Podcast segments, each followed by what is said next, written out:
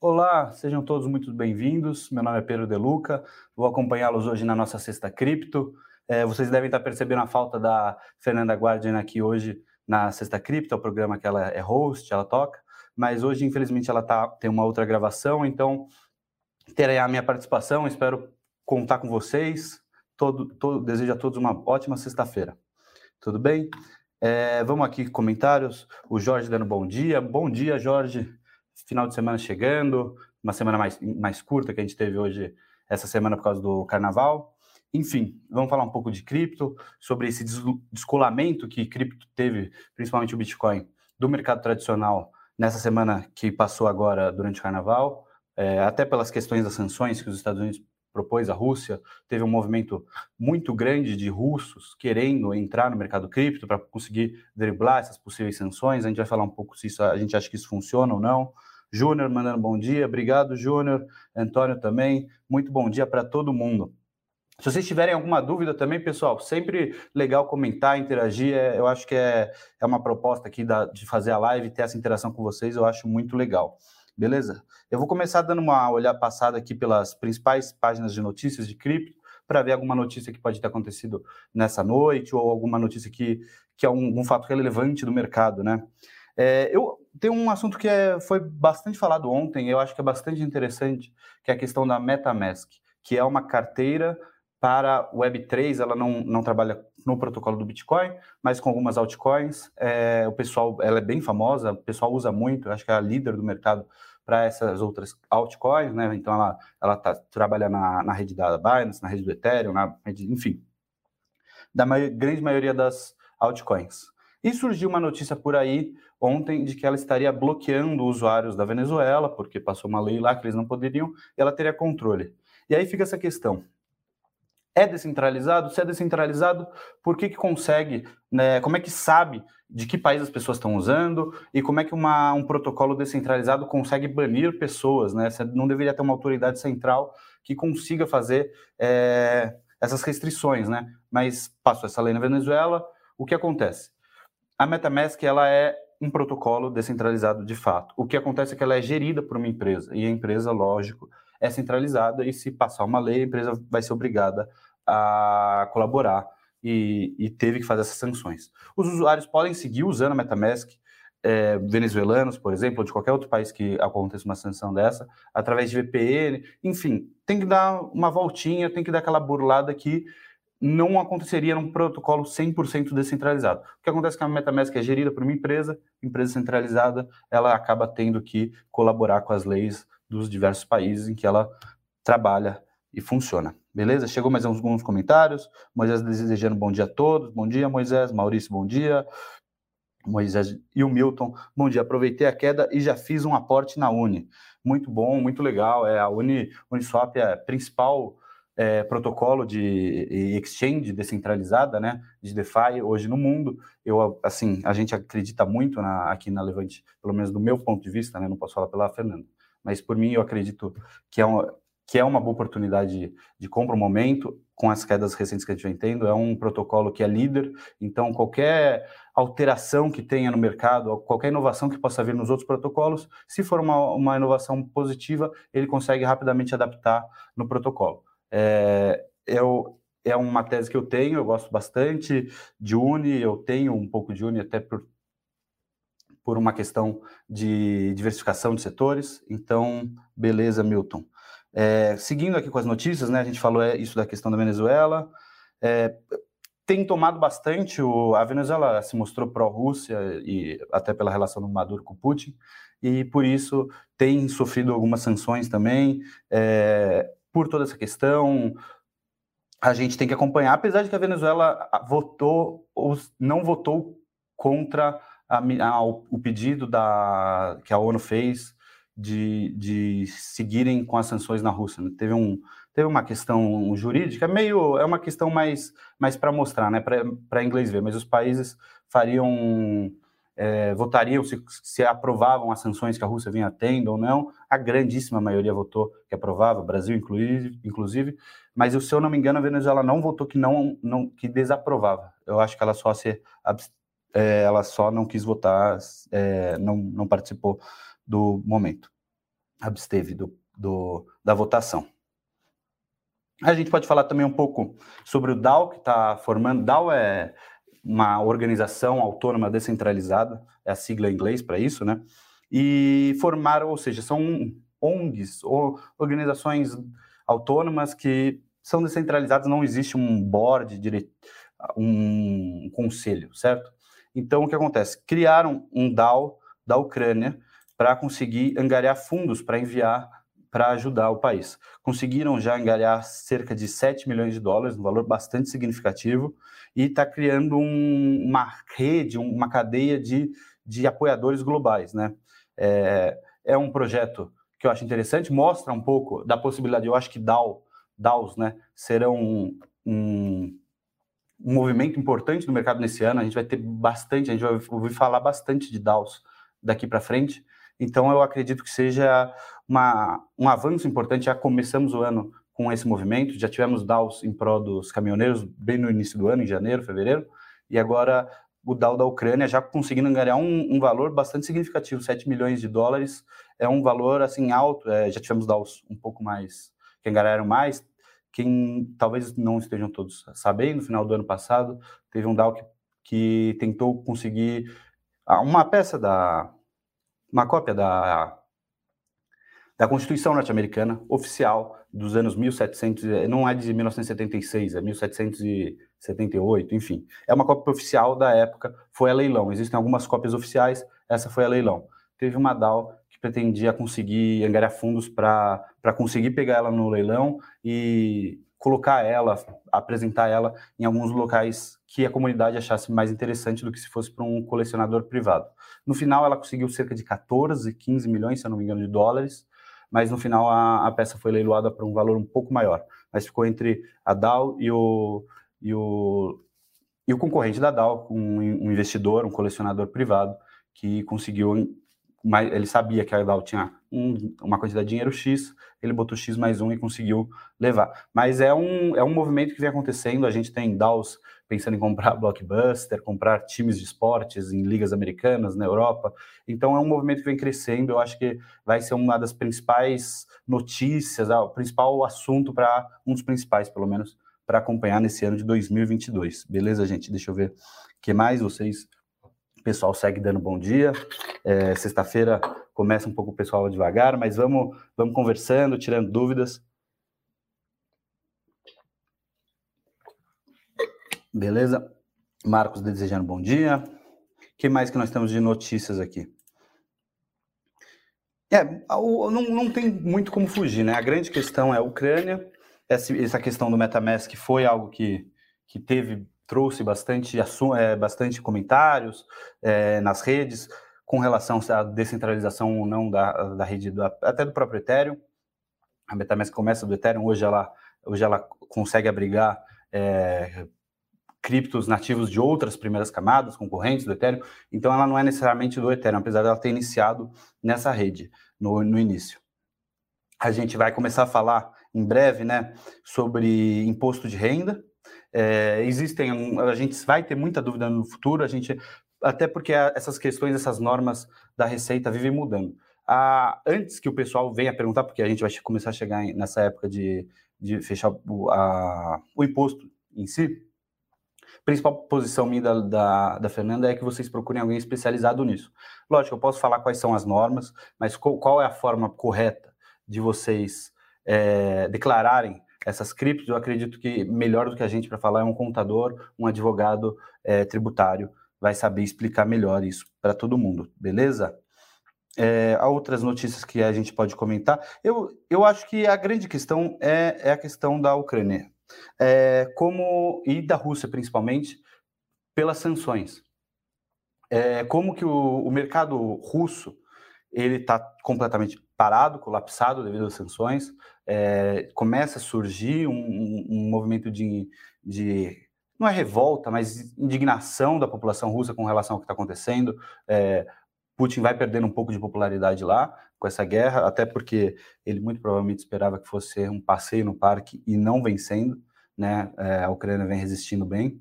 A gente pelo menos vai ter, se eu acredito, hoje, é, um, um cordão humanitário para poder ter uma retirada maior de civis da zona de conflito, que eu acho que é positivo por um ponto, porque, lógico, é importante as pessoas é, saírem dessa, desse perigo, mas a, a guerra fica, um, acho, acredito que possa escalar para algo mais violento.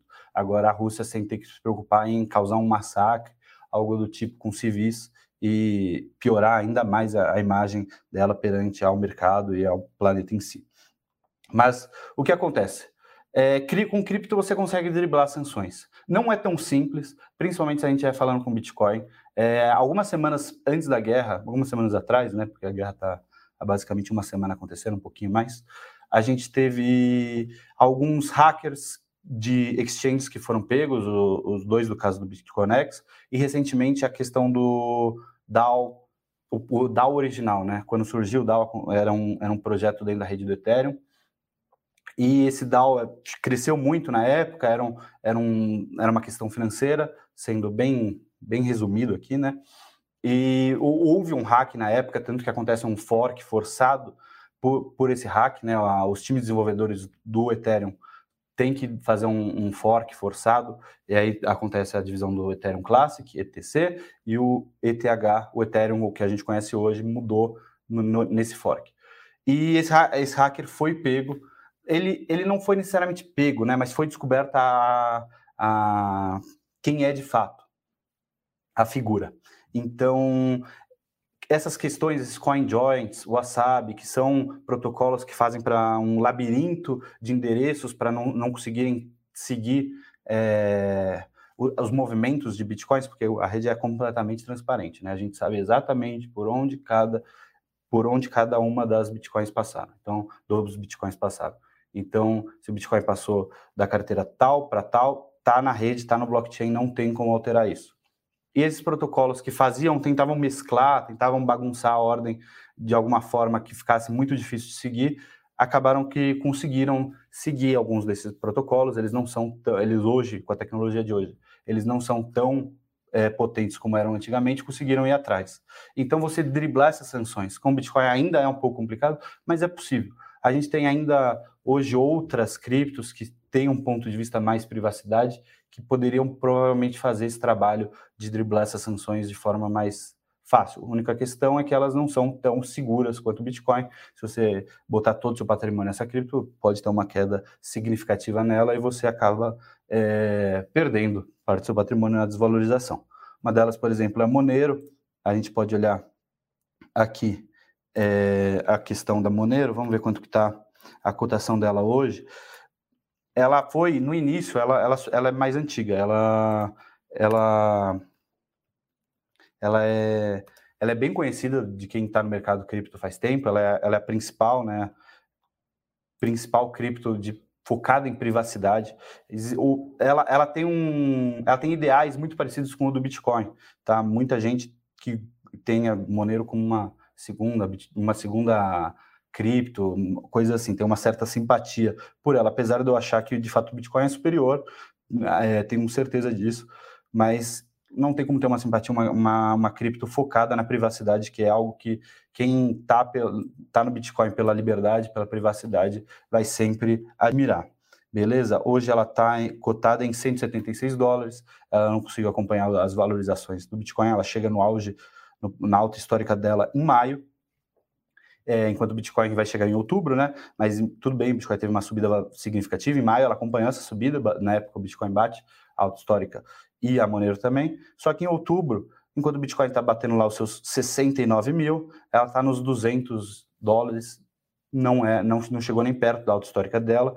Então a gente já vê que ela ela desvalorizou perante o Bitcoin e hoje ela segue caindo. Ela acompanhou as quedas do Bitcoin é, hoje ela está em 172 dólares por unidade. Beleza, pessoal? É, o Emerson pergunta aqui: Bom dia, qual a diferença entre DAO e DeFi? Já te explico, Emerson, só um segundinho.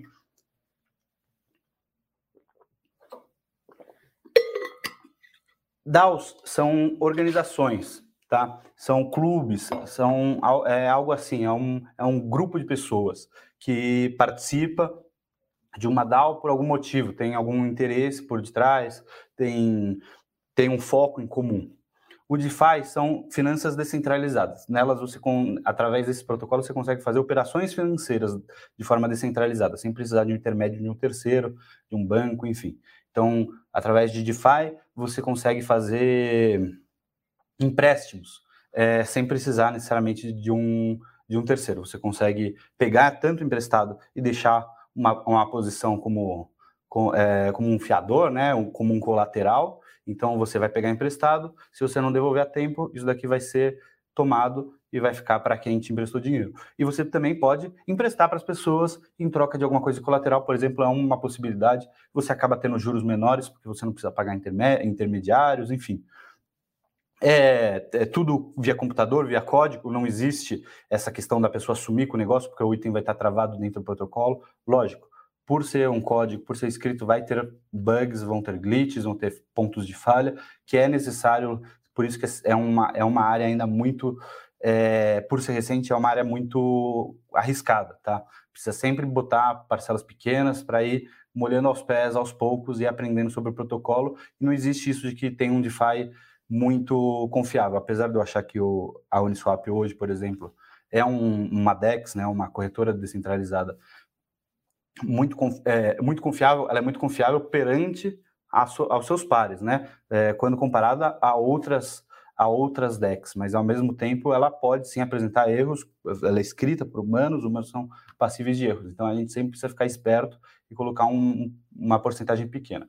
A gente pode fazer trocas também, enfim, qualquer tipo de, de operação financeira a gente consegue fazer de forma descentralizada hoje no universo DeFi. DAO, como eu disse, são organizações, então são pessoas unidas por algum motivo, elas fazem doações, em troca da doação ela recebe um token que tem um pode ser um valor estável dentro da doação que ela fez, ou seja, ela doa esse dinheiro, se por exemplo, as pessoas que doaram para conseguir a Constituição norte-americana, estava lá, caso a Constituição não seja adquirida como de fato não foi, nós retornaremos, faremos a troca desse seu token pelo, pelo dinheiro que você me, nos deu. Então, existe isso. Você tem DAOs hoje que querem construir e criar cidades no mundo real, não no mundo digital, no mundo físico mesmo. Então, DAOs que já compraram até pedaços de terra no estado do Wyoming, e lá você, cada doação que você faz, você ganha direito a um voto, e aí é, eles têm essa ideia de uma cidade descentralizada funcionando. Tem, enfim, tem diversas, diversas DAOs, diversas é, opções que se você quiser fazer parte de alguma, que você pode ter o foco. Comprar um time de futebol, cada doação que você faz, você ganha um token, que tiver, quanto mais tokens você tiverem, é, quanto mais token você tiver, mais poder de voto. Então, se eventualmente, de fato, conseguir comprar o time, é, vamos mudar o logo, vai ter uma votação e vai ser por, se você tiver cinco, você vai ter direito a cinco votos, se alguém tiver cinco mil, vai ter direito a cinco mil votos. Lógico, é a parte majoritária. É quase como uma empresa você se tornar sócio de uma empresa, mas não é uma empresa de fato, é, é uma organização. Beleza? O Irajã mandando bom dia, o Irajã está sempre com a gente. Bom dia, é, boa sexta para todo mundo. Então, voltando a essa questão da descentralização, né? É, aí acaba voltando sobre um pouco sobre a questão de, de como guerras acontecem. Eu acho que eu falei até extensivamente disso no, na semana passada, escrevi para o relatório para os nossos assinantes. A gente tem duas séries de cripto aqui na Levante: a Crypto Research, mais focada em Bitcoin e no longo prazo, e a Crypto Opportunities, que envolve altcoins e curto prazo, para a gente conseguir acumular mais satoshis, porque aqui é, acho que nós dois, tanto eu como a Fernanda, isso eu posso falar em nome dela, a gente acredita bastante no Bitcoin e principalmente no Bitcoin para o longo prazo. A gente acha que não tem nenhum ativo que chegue próximo disso. Enfim, é... então a ideia é sempre estar tá acumulando satoshis aqui, pelo menos a área de cripto pensa bastante nisso. É, o que acontece? É, com, com, cripto, com, com o Bitcoin, guerras não seriam é, lucrativas, não, não, teria por que se ter uma guerra, né? A gente vai estar tá falando de uma reserva absolutamente escassa, a pessoa, não, o, o, o governo, se tivesse um governo, é, não conseguiria imprimir mais, é, tem a, tem a questão da escassez, absolutamente escassa. É, o governo não consegue tomar dos outros através de impostos para conseguir, porque você não consegue tomar, só quem é detentor da chave privada consegue ter acesso e assinar as transações daquela conta, né, daquele endereço. então ele não consegue tomar via impostos, então você não consegue financiar uma guerra. A guerra fica muito custosa, você não consegue manter uma agressão por muito tempo. Então, é, esse instrumento de paz, que é o Bitcoin, eu acredito que é, assim, é uma ideia sensacional. A gente vai vendo aplicações diferentes que o Bitcoin pode ter em todos os segmentos. É, é um ativo que, assim, realmente é impressionante. Até por essa é a grande questão, né? Essa diferença do mercado fiduciário e do, do que, que é o dinheiro fiduciário e o que, que é o dinheiro é, Bitcoin de fato, né? Um padrão Bitcoin. Bom dia, Heraldo. Heraldo está falando. Estou inscrito na cripto, mas não opero ainda. Quanto vale a pena investir para pagar a, para pagar a carteira wallet? A carteira wallet, a, a, as wallets, cold wallets, né, que você deve estar falando, que são as físicas, né, aqueles mini pendrive, são parecidos com pendrive, tem a Ledger, que é mais parecida, tem, um, tem a Trezor, que é mais parecida com, com um Pager, assim, elas custam próxima, próximo de mil reais, tá? São, é um investimento relativamente caro. Eu acho que isso vai muito de você. É, se você pensar assim, quanto que eu estaria disposto a... Quanto que eu, para mim, fica caro demais correr o risco de manter na exchange. Essa que é a grande questão. A exchange não é 100% seguro, 100% seguro vai ser só a sua cold wallet se você fizer uma administração certa das chaves. Não pode deixar, as chaves são as senhas, né? A chave privada. As 24 12 ou 24 palavras são a forma que você consegue transacionar os seus bitcoins. Se alguém tomar posse dessas 12 ou 24 palavras, essa pessoa tem todo o acesso ao seu patrimônio, pode transferir instantaneamente para a carteira delas que você não tem acesso e puf. Então é muito importante, é de extrema importância você ter essas 12 ou 24 palavras salvas num lugar seguro. E não é salva num lugar seguro num computador, é num pedaço de papel, num pedaço de metal, caso se sua casa participe ou em qualquer lugar que você armazene tenha um incêndio, o metal não vai, o, o, papel vai acabar pegando fogo, né? Então, num metal, numa madeira, numa pedra, enfim, o que vocês acharem que é a melhor forma. É, mas é muito importante, tá? A gente fala muito sobre a segurança da carteira privada, que é de fato muito segura, mas isso depende muito de você. Você tem que fazer uma administração tranquila disso. Então, a partir do momento. E na exchange é a mesma coisa. Se você está na exchange, passar uma lei amanhã que é, você não pode mais fazer o saque dessa cripto, você perdeu essa, essa cripto, vai ficar na mão da exchange. Então, é importante ter essa noção de, de que a, a cripto só é sua de fato quando você tem a chave privada, e quando você tem a chave privada, você tem essa responsabilidade, né? O preço da liberdade é eterna vigilância. Você vai ter que ter essa vigilância, você tem que fazer isso com toda a seriedade do mundo, não dá para transferir essa. Até dá, tem empresas que fazem essa custódia para você, mas enfim, para ser livre mesmo, para ter de fato essa a posse dos seus bitcoins, você precisa armazenar e armazenar de forma segura suas chaves privadas. Não tem como fugir disso, não dá para transferir essa responsabilidade. Essa responsabilidade é o Bitcoin traz isso, né? Eu gosto de falar dessa questão da liberdade e responsabilidade, elas andam de mãos dadas. Você quer ter a liberdade absoluta, que eu acho, acredito que o Bitcoin entrega, você precisa ter a responsabilidade absoluta. Se você fizer besteira, você vai ter que lidar com esses atos você vai ter perdido, seu, você pode perder seu patrimônio, enfim. Muitas pessoas têm medo disso, mas no final do dia, pelo menos para mim, funciona, é o que eu acredito. É, eu, se eu reclamo que eu quero ter mais liberdade na vida, eu preciso ter mais responsabilidade, saber lidar com os meus atos. É, Emerson, o que é a transação P2P e como funciona? Obrigado. Bom dia, Emerson. A transação P2P é a transação peer-to-peer, -peer, né? Entre pares, entre pessoas. É uma transação fora da exchange. É como se você fala assim, Pedro, você tem 100 bitcoins. É, spoiler, eu não tenho 100 bitcoins. É, você me vende essas 100 bitcoins por 100 dólares. Enfim, vamos dizer que tivesse um para um a, a Bitcoin. Eu, eu, falo, beleza, você transfere para mim, para mim na minha conta 100 dólares e eu te transfiro via rede do Bitcoin as 100 bitcoins. É isso que é uma transação P2P, não tem muito segredo. É uma transação entre pessoas, entre sem, sem intermediação de terceiros, sem utilizar a exchange como marketplace, como local de troca de, de criptos, tá? Espero ter tirado a dúvida. Se ainda tiver com dúvida, não, não tiver explicado de forma clara, manda aí que, que eu tento abordar de outro lado. Mas eu acho que é isso.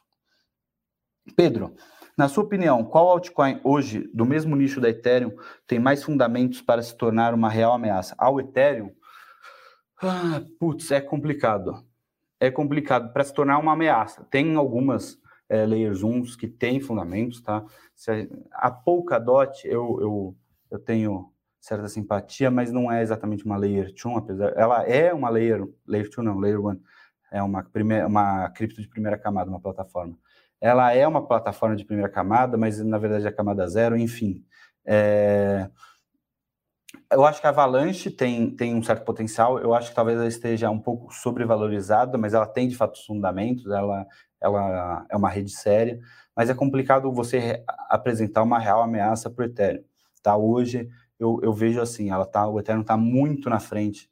É, não na questão tecnológica, porque, de novo, essa questão você consegue consertar através de, de soluções de segunda camada, enfim, mas quantidade de projetos, ecossistema, tamanho em si, é muito complicado você conseguir achar uma ameaça real ao Ethereum e seus Ethers. Beleza? Estou aqui acompanhando mais algumas notícias do mercado. É, eu acho que é, é legal, tá? A gente estava falando de, de, da questão da liberdade que o Bitcoin proporciona, e eu acho interessante isso, porque eu considero, muita gente, eu não vou me iludir, eu não vou iludir vocês, eu sei que o pessoal está aqui para ganhar dinheiro, o pessoal busca é, fazer o trade, quer investir, quando valorizar, vender e puxar dinheiro, tá? Ao mesmo tempo, eu não vou iludir vocês, eu não tô... É, lógico, é, eu, não, eu não tenho esse foco, tá? é, pelo menos com o Bitcoin. Com, os, com, as outras eu tenho, porque as outras eu quero de fato lucrar para conseguir o Bitcoin.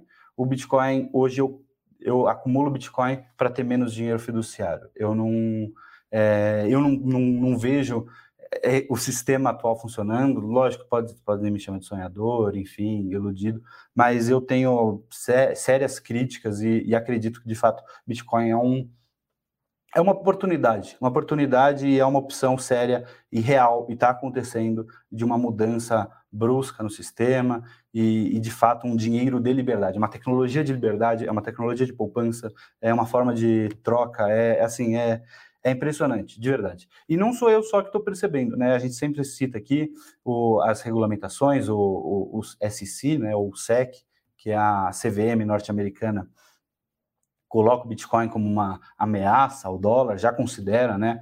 O presidente deles já comentou sobre isso. O presidente deles, aliás, para quem sabe inglês, é, deixa eu pegar o nome certinho, é Gary alguma coisa. SC Gary Gary Gensler. Gary Gensler. Tem um curso inteiro no YouTube que ele ministrou sobre Bitcoin. Ele eu acho que ele já esteve no SC antes, né, no SEC antes. Ele, ele vira professor do MIT, e aí depois ele volta a ser chamado para o SC, mas ele vira professor do MIT, né, o Massachusetts Institute of Technology, Instituto de Tecnologia do Massachusetts, que é um, sim, é, líder, né, na área de, principalmente de tecnologia, matemática, enfim, é quase um ITA americano, é, e ele e ele tem um curso ministrado, lógico, só em inglês, não, acho que não tem legenda, talvez se botar ali no, na legenda automática do YouTube, talvez dê para entender, mas ele tem um curso inteiro ministrado pro, pro MIT, que está no YouTube, se vocês procurarem por lá, Gary Gensler, vocês botam aí SEC, Gary Gensler, só para pegar o nome dele certinho, e aí se vocês botarem MIT Gary Gensler, vocês vão achar o vídeo dele falando do Bitcoin, é uma playlist, você tem aulas de uma hora dele comentando sobre o BTC. Então pra, é bom para a gente ter uma noção de como pensa né, o presidente da CVM norte-americana, que é um, um, cargo bastante importante. E que, ele dava numa aula numa das faculdades mais prestigiadas do planeta. Beleza? Então, essa questão de liberdade, essa questão de ameaça ao dólar, eu acredito que seja real. É, eu, e, e de verdade, eu, de novo, lógico, eu não vou falar para vocês, eu acho que cada um faz o que quiser com o dinheiro, eu, até por essa questão de liberdade, eu acho que seria muito piegas da minha parte ficar falando, não, acreditem em mim ou não. Enfim, é, façam o que vocês se sentem confortáveis, mas busquem entender o real motivo do Bitcoin existir e por que, que ele está valorizando, tá? Ele não valoriza as pessoas que não acreditam na tese ou não conhecem a tese, realmente, aí fica complicado você explicar por que, que o Bitcoin valoriza. Afinal, é, o que, que ele faz de fato? Bem, se você acredita na tese, entende a tese, fica muito claro entender por que, que ele valoriza e por que, que a gente segue achando que ele vai valorizar ainda mais para frente. Beleza? É... o Heraldo perguntou aqui: Pedro, qual operadora genuinamente brasileira que possamos operar com cripto com segurança? Genuinamente brasileira que pode operar com cripto com segurança? Um exchange, né? Uma corretora. É, o mercado Bitcoin, eu, assim, não, não posso ficar fazendo muita propaganda, porque, é, lógico, é, não, não tenho nenhuma ligação com eles. Mas o mercado Bitcoin é o líder do mercado hoje em cripto, é, é uma, é uma exchange que eu considero séria, sim, tá? Tem outras exchanges, a Fox, própria Foxbit, tem, enfim, diversas exchanges brasileiras que, que podem falar. Eu não posso botar minha mão no fogo por nenhuma exchange, até porque, lógico, de novo, não é o Bitcoin não é seu até você retirar. Eu, pelo menos, acredito nisso, das exchanges. Mas é, o mercado Bitcoin, acho que, por ser líder do mercado, o pessoal confia bastante. É, eles vão trabalhar junto com o Banco Central para um desenvolvimento de um real digital, né, um CBDC, uma moeda digital de Banco Central. Pode ser que você ache interessante isso, eu particularmente fico um pouco pé atrás, até porque, por ser esse idealista do Bitcoin, é, não me parece nada assim. Espero que eles estejam, quero me iludir e acreditar que eles estão indo ajudar o Banco Central por Banco Central, não fazendo uma besteira, mas é complicado, porque se você entrar de fato e estudar o que, que são é, moedas digitais de Banco Central, o poder que elas podem gerar sobre a população é um pouco assustador, é um pouco papo de China, é um, assim, enfim, não vou ficar entrando muito em, em detalhes, mas tenho bastante medo de moedas digitais de Banco Central, é, tem a Bitcoin. Mas é isso, tá, gente? Queria agradecer a participação de todo mundo. Essa foi a sexta cripto. É... Infelizmente a Fernanda não pôde participar hoje com a gente, mas semana que vem ela já deve estar de volta, beleza? Queria agradecer todo mundo, então. Essa semana, uma semana mais curta, todo mundo voltando para o final de semana já. E semana que vem já voltamos à programação normal aqui da Levante. Beleza? Obrigado a todo mundo, valeu, tchau, tchau, boa sexta.